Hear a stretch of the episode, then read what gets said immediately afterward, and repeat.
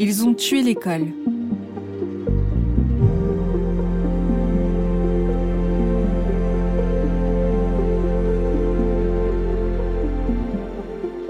Chapitre 1 La première rentrée des classes de ma nouvelle vie. Jour 1 Mon cartable est prêt. Un cahier, un stylo quatre couleurs, mes notes de la veille. Je suis excitée comme une enfant qui se réveille le jour de Noël. 8 heures. Je décide de me rendre dans mon école de rattachement en avance pour trouver un bon poste d'observation, cap sur Pantin.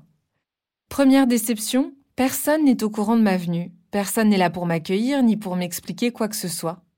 Le gardien m'autorise à entrer dans l'école. Je déambule seule dans les couloirs, dans la cour de récréation. J'observe les salles de classe, les décorations, les porte-manteaux avec le nom de chaque enfant. Je renoue avec cet univers que j'ai quitté il y a si longtemps et qui me semble pourtant encore très familier. 8h30. Bonjour, je m'appelle Marion, je suis enseignante contractuelle et je viens en observation dans votre école toute la journée. La directrice. Eh ben, je suis pas au courant, super. Laisse-moi le temps d'arriver, d'aérer, parce que j'ai des souris mortes dans mon bureau et ça sent très mauvais. Et après, bah, je vais réfléchir à ce que je vais faire de toi. Visite la cour de récréation en attendant. Je flâne et finis par trouver la salle des maîtres, guidée par l'odeur du café. Interdit aux enfants. Stop devant la porte. Vieux réflexe sorti du passé. Je m'apprête à découvrir la pièce secrète des adultes. Décevant. Une salle, une grande table, un micro-ondes et une photocopieuse. Des enseignants pressés qui courent dans tous les sens. La directrice nous rejoint et me présente une prof qui ressemble à celle que j'ai pu avoir dans mon enfance. Tu seras avec Madame Mireille en CE2 pour la matinée. 9 heures, la cloche sonne. J'observe avec émotion tous les enfants dans la cour qui rigolent, se bousculent, discutent et finissent par se ranger deux par deux devant leur enseignant.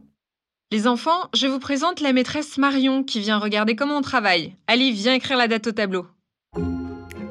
Aujourd'hui, nous sommes le jeudi 5 octobre 2017. Hier, nous étions le mercredi. Une leçon de conjugaison qui vise à distinguer le passé, le présent et le futur, quelques opérations mathématiques, et c'est déjà l'heure du déjeuner. Les enseignants parlent des élèves en difficulté, des problèmes de discipline. Une jeune maîtresse prévient à voix basse qu'elle est à bout. Je sais pas si je vais y arriver. Il m'écoute pas, j'arrive à rien. Ses collègues la rassurent entre deux coups de fourchette. On est tous passés par là à nos débuts. Tu dois t'affirmer. Fin du déjeuner. Cet après-midi, je suis en CP. L'occasion d'observer et de comprendre le fonctionnement du niveau que je redoute le plus, parce que je n'ai pas la moindre idée des techniques d'apprentissage pour la lecture et l'écriture. Un M et un A, qu'est-ce que ça fait? Ma. Ma. Un B avec un O? Oh. J'ai un crayon bleu dans ma trousse, Juliette m'en offre un rouge. Alors, combien j'ai de stylos maintenant? Deux. Alors que je prends consciencieusement des notes sur les techniques d'enseignement utilisées par la maîtresse qui fait cours, deux élèves extérieurs viennent me chercher et me demandent de les suivre. Une enseignante est absente et je dois prendre sa classe au débeauté, c'est ce que m'explique la directrice. Tu vas commencer plus vite que prévu, j'ai une classe de CE2 sur les bras. Je me souviens alors de la consigne qui m'a été donnée. Vous restez en observation dans votre école de rattachement, mais vous ne devez pas y enseigner. Euh, C'est-à-dire que là, je me vois mal refuser, et puis ça n'a pas l'air d'une proposition. Je vous présente votre remplaçante pour cet après-midi. Rappelle-moi ton nom Marion. Ton nom Tu es maîtresse, première erreur. Les élèves n'ont pas à connaître ton prénom, c'est la base. Oups.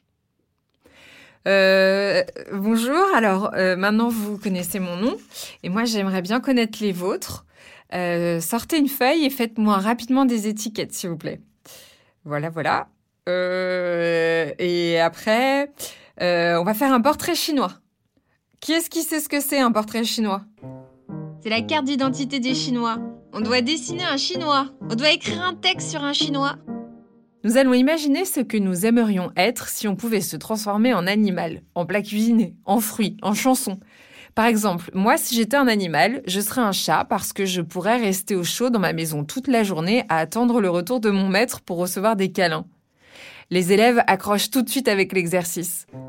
Moi, je serais un tigre pour courir vite et comme ça, je serais le plus fort. Moi, je serais le chien de ma mamie, comme ça, je serais tout le temps avec elle. Moi, je serais un perroquet parce que j'aime bien les perroquets, c'est rigolo. Et toi, là-bas au fond de la classe, si tu étais un animal, qu'est-ce que tu aimerais être? Je connais pas d'animaux. Personne n'a un chien, un chat, un lapin dans ta famille? Non. Tu n'as jamais été au zoo, par exemple? Ah si, je sais. Je voudrais être un lézard. Ah, bah tu vois, et pourquoi un lézard? Qu'est-ce qui te plairait? Je voudrais être un lézard pour être invisible et disparaître. Pendant que tous les élèves s'amusent à imaginer d'improbables réincarnations, je constate qu'une petite fille s'agite au fond, dans le coin bibliothèque. Qu'est-ce que tu fais là-bas alors que tout le monde travaille? Moi aussi, je travaille maîtresse, c'est ma place. Ta place, c'est dans la bibliothèque, la tête dans les livres et dos au tableau. Ce n'est pas parce que je suis remplaçante qu'il faut me raconter n'importe quoi. hein. Si, maîtresse, c'est vrai, c'est sa place. Comme Maria, elle fait toujours des bêtises, la maîtresse, elle lui a demandé de s'asseoir ici maintenant. Nouveau souvenir de la réunion d'information. Nous visons la réussite de tous les élèves de la République. Pas de punition, mais de la communication, de l'échange. Nous sommes farouchement opposés à l'exclusion. Eh bien avec moi, ta place, c'est face au tableau. Tu viens t'asseoir au premier rang. Après la récréation, les élèves m'expliquent qu'ils ont sport dans la cour. Qu'est-ce que vous avez l'habitude de faire? La balle aux prisonniers. Qui est-ce qui veut bien me rappeler les règles? Ça me fera pas de mal. Il y a deux équipes et il faut viser les autres pour qu'ils deviennent prisonniers. Alors que je commence à prendre confiance, une bagarre éclate entre la petite fille de la bibliothèque et un autre élève. Arrêtez immédiatement Ils continuent à se battre et se donnent des coups de pied dans la classe. Arrêtez Wow Je viens de crier. Aucune réaction. Je suis obligée de m'interposer physiquement. Qu'est-ce qui se passe là? C'est cette bouffonne, elle a volé ma gomme. Et est-ce que c'est une raison pour la taper? J'ai pas volé ta gomme, connard. Que doit-on faire en cas de dispute? Je crois avoir désamorcé la bombe en imposant le dialogue et j'emmène enfin la classe dans la cour pour une partie de balle aux prisonniers. Mais dès que je me retourne, la bagarre repart de plus belle. Maria s'en va à l'autre bout de la cour, en criant et en insultant son camarade de toutes ses forces. Je n'ai plus aucune prise sur cette petite fille qui pète un câble pour une histoire de gomme. Je n'ai pas encore eu le temps d'intégrer qu'on s'adresse à moi quand j'entends le mot maîtresse, que je me retrouve à courir après Maria qui s'isole à l'autre bout de la cour pour laisser exploser toute sa colère. Reviens ici, on va discuter. Je veux pas te parler, lâche-moi. Qu'est-ce qui te met en colère? Parle-moi. Je veux pas te parler, je veux pas te voir. 16h30. La cloche sonne, c'est l'heure des parents. Je rassemble les élèves et je les accompagne au portail. Le père de Maria s'avance et me demande Vous êtes la remplaçante? Ça s'est bien passé? Celle-là non plus, je l'avais pas vu venir. Maria, est-ce que ça s'est bien passé aujourd'hui? Un peu. Maria? Non, mais c'est parce qu'on m'a embêté. J'avais pas volé la gomme. Le père me regarde, inquiet et en colère, puis me questionne pour savoir ce qu'il en est. Maria s'est disputée avec un camarade cet après-midi pour une histoire de gomme. Ils se sont bagarrés plusieurs fois et votre fille était très en colère, elle a refusé de m'obéir et de me parler. On va régler ça à la maison. Fin de ma première journée. Malgré les derniers incidents, je trouve que je m'en suis plutôt bien sortie. Un collègue vient me voir pour me demander si j'ai réussi à canaliser les enfants de la classe qui a eu raison de la jeune enseignante Abou que j'avais croisée à la pause du midi. Je ne comprends la situation qu'à ce moment-là. Je lui raconte que j'ai eu quelques problèmes avec Maria qui donne des coups dès qu'elle est frustrée. Ouais, on a beaucoup de problèmes avec elle. Elle est très agressive et violente. Mais enfin, elle a des raisons d'être en colère. On pense que son père la bat. Bravo pour ta première journée en tout cas. À une prochaine? Évidemment, un enfant est souvent violent parce qu'il reproduit ce qu'il subit, ce qu'il voit. Et je viens de dire à son père qu'elle n'avait pas été sage. On va régler ça à la maison. Cette phrase me hante encore.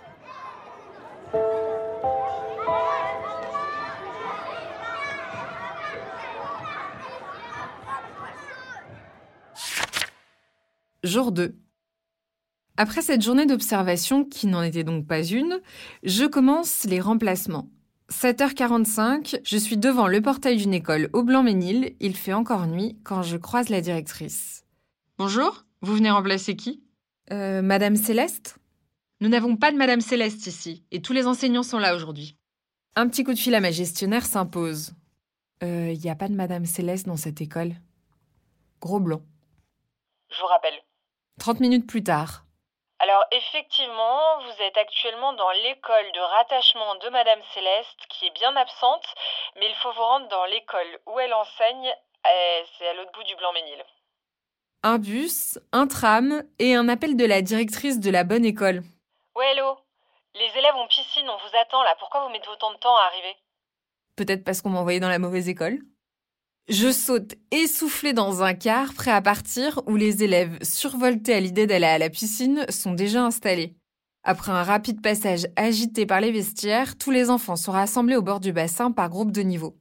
Les maîtres nageurs viennent récupérer tour à tour les élèves quand l'un d'eux m'interpelle. Et le dernier groupe, c'est bah, ceux qui savent pas nager, ils sont avec toi. hein. Avec moi, c'est-à-dire? Parce que moi, j'ai pas mon maillot de bain et puis je sais pas apprendre à nager. T'inquiète, tu vas prendre la perche pour les aider, ils doivent s'entraîner à sauter seuls dans le petit bain sans avoir peur. Après ce merveilleux cours de natation, retour à l'école pour le déjeuner. Je rencontre la directrice de cet établissement scolaire vétuste et entouré de bar HLM. Tu veux t'acheter à manger? Eh ben, tu dois traverser la départementale et derrière il y a un carrefour, mais fais gaffe à ton sac quand même. Ah oui, j'ai mis de la craie dessus, mais c'est pas très grave, ça part. Je te parle pas de la craie là, fais gaffe à ton sac quand tu sors de l'école, il y a beaucoup de vols à l'arracher. Le supermarché au pied des tours est à l'image de l'école, sinistre. J'ai l'impression de faire mes courses dans un pays en pénurie. De retour dans l'école, accroché à mon sac à main, je carbure à ma pause déjeuner pour préparer les apprentissages de l'après-midi. Double charge de travail puisque j'ai un double niveau E CE2 CM1. Je m'applique à copier au tableau façon maîtresse, lettres rondes, majuscules d'un autre temps, code couleur pour les titres, des exercices trouvés sur Internet. Puis satisfaite, j'explique les consignes aux élèves, réponds aux questions et mets la classe au travail. Je m'étais préparée à devoir canaliser des classes agitées, à gérer des enfants indisciplinés. Mais la réalité est bien plus triste. En faisant le tour des tables pour contrôler le travail des élèves, je constate que nous sommes très loin des objectifs fixés par l'éducation nationale, puisque beaucoup d'élèves ne savent pas lire ni écrire.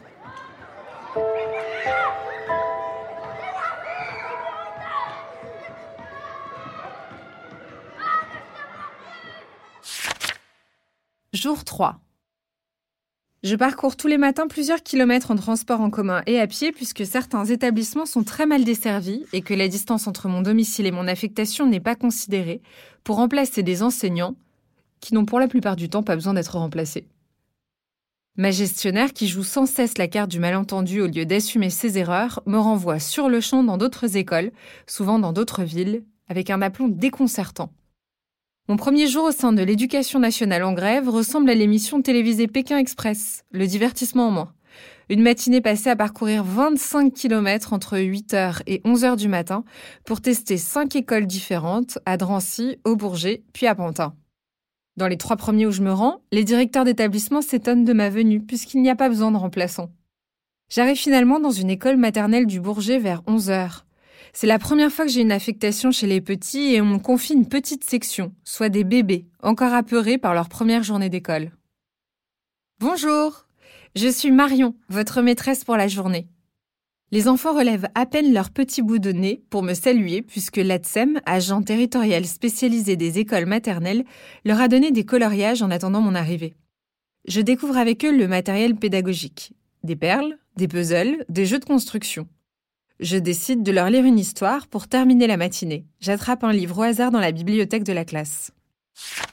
La petite fille Camille jette son nounours par-dessus la balustrade du jardin pour le protéger de sa méchante voisine Chloé. Et là, je l'avais pas vu venir. Tous les enfants se mettent à pleurer. Maîtresse, c'est pas gentil de jeter le nounours, il a dû avoir mal. Camille, elle est méchante. Les enfants réclament des câlins pour se remettre de leurs émotions. Adorable. À peine ai-je le temps de créer un semblant de relation que la cloche sonne l'heure du déjeuner. J'escorte la classe jusqu'à l'entrée de l'école où les parents attendent. C'est un moment délicat pour les remplaçants parce que chaque enfant doit être confié à un proche autorisé. Logique. Seulement comment savoir qui l'est et qui ne l'est pas? On ne va pas demander la carte d'identité de tout le monde et vérifier les autorisations pour chaque élève. Alors on se rassure, un enfant part seulement avec une personne en qui il a confiance. Seulement voilà, dans des cas extrêmes, certains parents ont interdiction d'approcher l'enfant. J'ai toujours peur de commettre l'irréparable. Compliqué de gérer le portail quand on ne connaît ni les enfants, ni l'école, et encore moins les histoires de famille.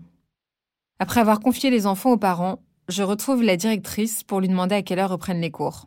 Ah, il n'y a pas école le mardi après-midi au Bourget. Appel à ma gestionnaire. Vous restez dans l'école aujourd'hui, et demain je vous donnerai une nouvelle affectation. Sauf que nous sommes mardi et au Bourget. Oui, alors? Je suis très heureuse de vous apprendre qu'il n'y a pas école le mardi après-midi dans cette ville. Je vous préviens, je refuse de courir à l'autre bout du département là. Ah, euh... Bon bah on va dire que c'est bon pour vous aujourd'hui alors. Retournez en observation dans votre école de rattachement à Pantin. Et ma pause déj? Bah euh... Oui, pour aujourd'hui c'est raté, hein. Cette journée me fait perdre pied. Je n'ai pas signé pour passer mon temps dans les transports en commun et ma motivation prend un sacré coup. Je décide d'écrire à l'Académie de Créteil pour signaler les dysfonctionnements observés en l'espace de seulement quelques jours. Ça marche puisque je change de gestionnaire. La suivante, beaucoup plus agréable, reste difficile à joindre chaque matin. Dans 90% des cas, c'est moi qui appelle pour connaître mon affectation. Elle semble n'avoir aucune visibilité sur l'emploi du temps des contractuels, ne sait absolument pas qui est déjà en mission et qui reste disponible, à tel point qu'elle me donne parfois plusieurs affectations le même jour quand elle n'est pas étonnée d'apprendre que je n'en ai pas.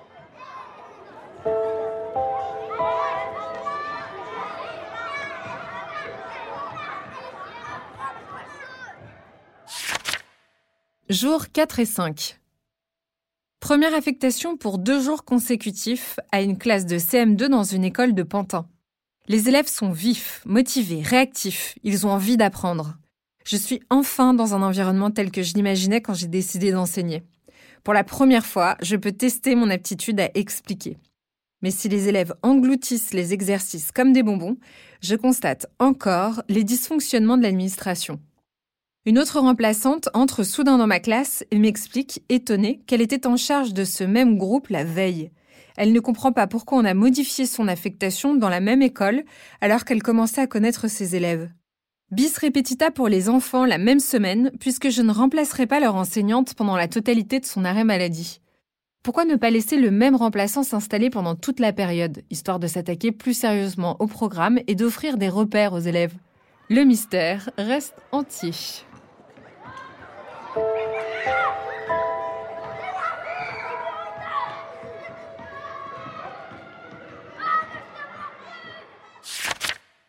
Jour 6. Direction Bagnolet pour une classe à double niveau, moyenne et grande section maternelle. L'équipe est accueillante, l'école mignonne. Je n'ai toujours pas eu la possibilité de me familiariser avec le matériel et les objectifs pour les 3-6 ans. J'ai juste eu le temps de comprendre que ces groupes fonctionnent toujours avec un système d'atelier, mais cela me semble encore trop compliqué d'expliquer quatre consignes différentes à ces petits bouts, et puis je l'avoue, je ne comprends pas toujours ce que je suis censée leur apprendre. Je me lance donc dans l'histoire d'un petit prince qui cherche un trésor, une aventure trépidante avec les amis canards, loups et oiseaux créés en origami. Encore merci les colonies de vacances. Je décide de travailler la compréhension orale autour de l'histoire que je viens de raconter, puis je demande aux enfants d'imaginer et de créer le trésor du petit prince. Découpage, collage, coloriage, tout est permis. Je suis un peu dépassée par les nombreuses sollicitations des enfants, surprise par les démonstrations d'affection, des bisous, des câlins, mais aussi par le désordre que ces petits monstres arrivent à mettre dans la classe en une fraction de seconde. Je n'ai pas d'enfants et j'ai du mal à imposer une autorité avec les tout petits parce que je ne sais pas encore quel niveau de compréhension du monde ils ont à 4-5 ans. Visiblement suffisant pour le yoga puisqu'on me demande d'improviser un cours dans l'après-midi pour suivre l'emploi du temps de l'enseignante que je remplace. Il y a des choses qui ne s'inventent pas.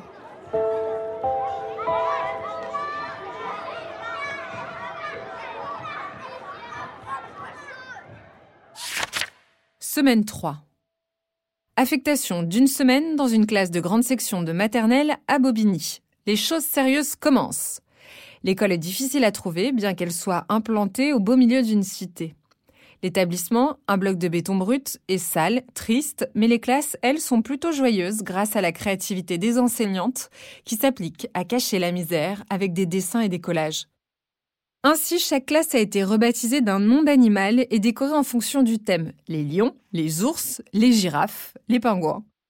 Cette semaine complète de remplacement est pour moi l'occasion de mettre en place les fameux ateliers dont j'ai tant entendu parler. Je prépare consciencieusement quatre activités différentes qui sollicitent quatre compétences à acquérir. Pleine d'aplomb et d'assurance, j'explique les consignes pour réaliser les différents ateliers et j'accomplis à la perfection toutes les erreurs à ne pas commettre. Règle numéro 1. Ne jamais distribuer le matériel aux enfants avant d'avoir fini d'expliquer toutes les consignes. Une fois qu'ils en ont pris possession, vous n'existez plus. Règle numéro 2. Sur les quatre ateliers, trois doivent pouvoir s'exécuter en autonomie, c'est-à-dire s'appuyer sur des compétences déjà sollicitées auparavant, voire acquises, afin que les élèves travaillent seuls. La maîtresse peut ainsi se consacrer au quatrième atelier plus complexe et prendre le temps nécessaire avec le groupe qui le réalise. C'est en faisant des erreurs qu'on apprend, me direz-vous, mais j'aurais tout de même apprécié qu'on me communique ces quelques règles élémentaires dès le début. 16 heures, c'est la sortie des classes. Je comprends rapidement qu'il n'y a pas que les enfants que je dois apprendre à gérer. Il y a les parents aussi. Excité à l'idée de retrouver sa maman, Aboubacar se fait pipi dessus. Il a honte, il essaye de se cacher, mais je finis par m'en apercevoir. Que faire? Aller le changer aux toilettes et laisser le reste de la classe sans surveillance? Ai-je seulement le droit de changer un élève? Ou trouver des affaires de rechange? Je pars du principe qu'il est indigne de laisser un enfant mouillé dans son pipi et je décide de le changer quand sa mère arrive. Gêné, je lui explique que son fils a eu un petit accident. Sa réaction est aussi imprévisible et soudaine que cette fuite urinaire. Elle se met à crier devant toute la classe. Bouh, il a fait pipi dans sa culotte. Les enfants, tous avec moi. Il a fait pipi dans sa culotte. Il a fait pipi dans sa culotte. Mort de honte, Aboubacar se met à pleurer. La scène est surréaliste. Les enfants n'ont jamais été aussi silencieux. J'interviens comme je peux. Madame, c'est pas très grave, hein. pas la peine d'humilier votre fils devant les autres. Le petit garçon repart, les fesses mouillées, le visage recouvert de larmes. J'arrive plus tôt le matin suivant afin d'avoir le temps de bien préparer mes activités avant l'arrivée des enfants. Je trace des formes à découper, je remplis les pots de peinture, je recouvre les tables de nappes, j'ai même préparé de la pâte à sel la veille pour qu'on puisse s'amuser à modeler des animaux. Vous êtes arrivé tôt ce matin, me lance une maman en déposant son enfant dans la classe. Quand j'ai vu la lumière, j'ai cru qu'on était en retard pour l'école. Vous m'avez fait peur. Mais comment vous savez que je suis arrivée tôt? Bah, on habite tous dans les tours juste là, c'est pratique, on voit l'école, hein Pratique ou parfaitement déprimant, au choix.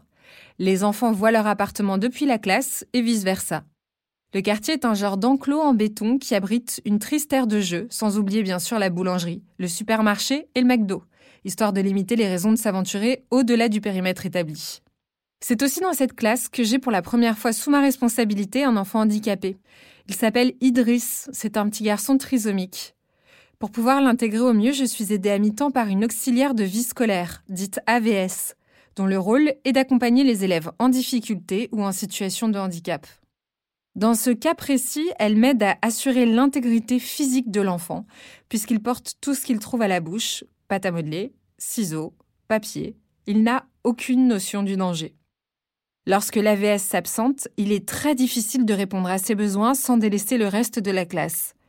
Idriss a souvent besoin d'être rassuré, cajolé, chose pas évidente lorsqu'on souhaite mettre au travail 23 autres enfants de 4 ans. Mais les enfants sont très patients avec lui.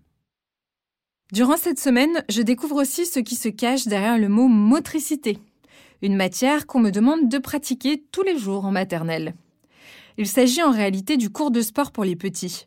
Des jeux pour leur permettre d'appréhender l'autre, d'évaluer les distances, de développer des capacités physiques comme courir, sauter, ramper, marcher en équilibre, de prendre conscience de leur propre corps aussi. Comment pourrais-je savoir ce qui leur convient? Si on trouve plein d'exercices sur Internet, plus ou moins bien expliqués, j'aurais bien aimé qu'un document explicatif concernant les capacités physiques des enfants en fonction des âges me soit remis pour adapter au mieux les séances et les activités. Parfois, je demande conseil aux collègues qui me répondent quand ils ont le temps et l'envie d'aider. Mais les contractuels ont mauvaise réputation auprès des titulaires qui considèrent qu'ils dévalorisent leur profession en exerçant sans avoir fait les études adéquates, ce que je peux totalement comprendre. Après tout, avoir recours à des contractuels pour enseigner, c'est un peu comme considérer que la mission de l'éducation nationale se limite à mettre un adulte devant des enfants. J'ai bien conscience que je ne suis pas encore apte à faire fonctionner une classe comme il se doit. Mes ateliers sont bancals, mon autorité timide, ce que l'AVS ne manque pas de souligner dès qu'elle le peut devant les élèves. Je dirais à la maîtresse Nacera que vous n'obéissez pas à la remplaçante parce qu'elle est trop gentille. Je suis parfaitement consciente que je ne peux pas m'en vouloir dans la mesure où je n'ai reçu aucune formation, mais ça n'en reste pas moins frustrant. Pour me rassurer, je me répète souvent que la réussite scolaire de ces enfants ne dépend pas de mon passage éclair dans leur classe. Je fais ce que je peux, au mieux. Séance de lecture plaisir.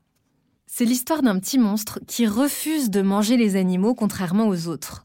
Ce monstre poilu est végétarien. Qui est-ce qui sait ce que ça veut dire végétarien? Comme souvent, les enfants sont prêts à s'arracher le bras dès qu'ils lèvent le doigt dans l'espoir d'être interrogés, alors qu'ils n'ont parfois aucune réponse à donner. Moi, moi, moi, moi, moi, moi, maîtresse Ça veut dire qu'il est gentil. Il vit dans une grotte. Il a des poils partout. Végétarien. Cela signifie qu'il ne mange pas de viande. Qui est-ce qui sait ce que c'est de la viande? Le mouton, le cochon, le steak, le kebab. Moi, je mange pas le ralouf. Est-ce qu'il y a parmi vous des enfants végétariens? Moi, maîtresse, moi aussi. Moi, moi aussi. Alors, si vous ne mangez pas de viande, vous êtes végétarien. N'importe quoi, maîtresse. Je suis pas végétarienne, je suis tunisienne. Pour faciliter la vie à la cantine, la plupart des parents dont la confession religieuse interdit le porc demandent à leurs enfants de dire qu'ils ne mangent pas de viande. Note pour plus tard, apprendre à maîtriser le fou rire. Au bout d'une semaine complète d'affectation dans une classe de grande section de maternelle, je me rends compte que plusieurs élèves m'appellent maîtresse Cendrillon. Apparemment, les enfants ne connaissent pas le prénom Marion, et le nom qui s'en rapproche le plus et s'impose naturellement ce jour-là, c'est Cendrillon et je décide de ne pas les corriger.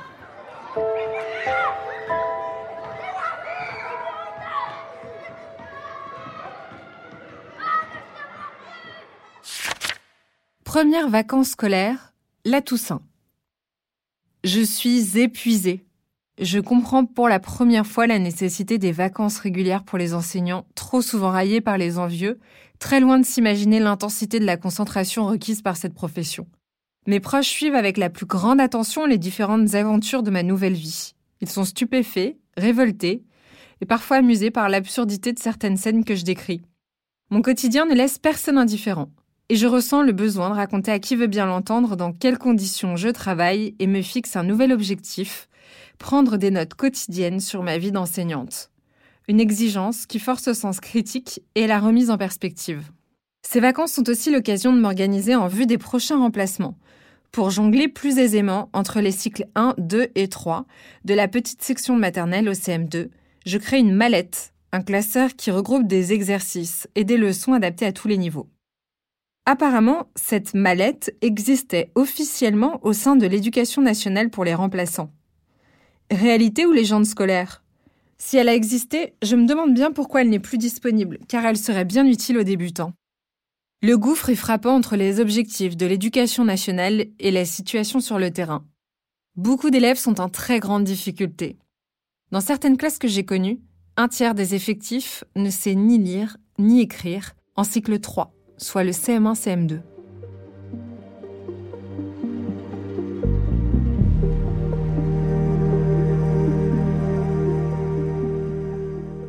La suite de mon témoignage d'enseignante contractuelle dans le prochain épisode.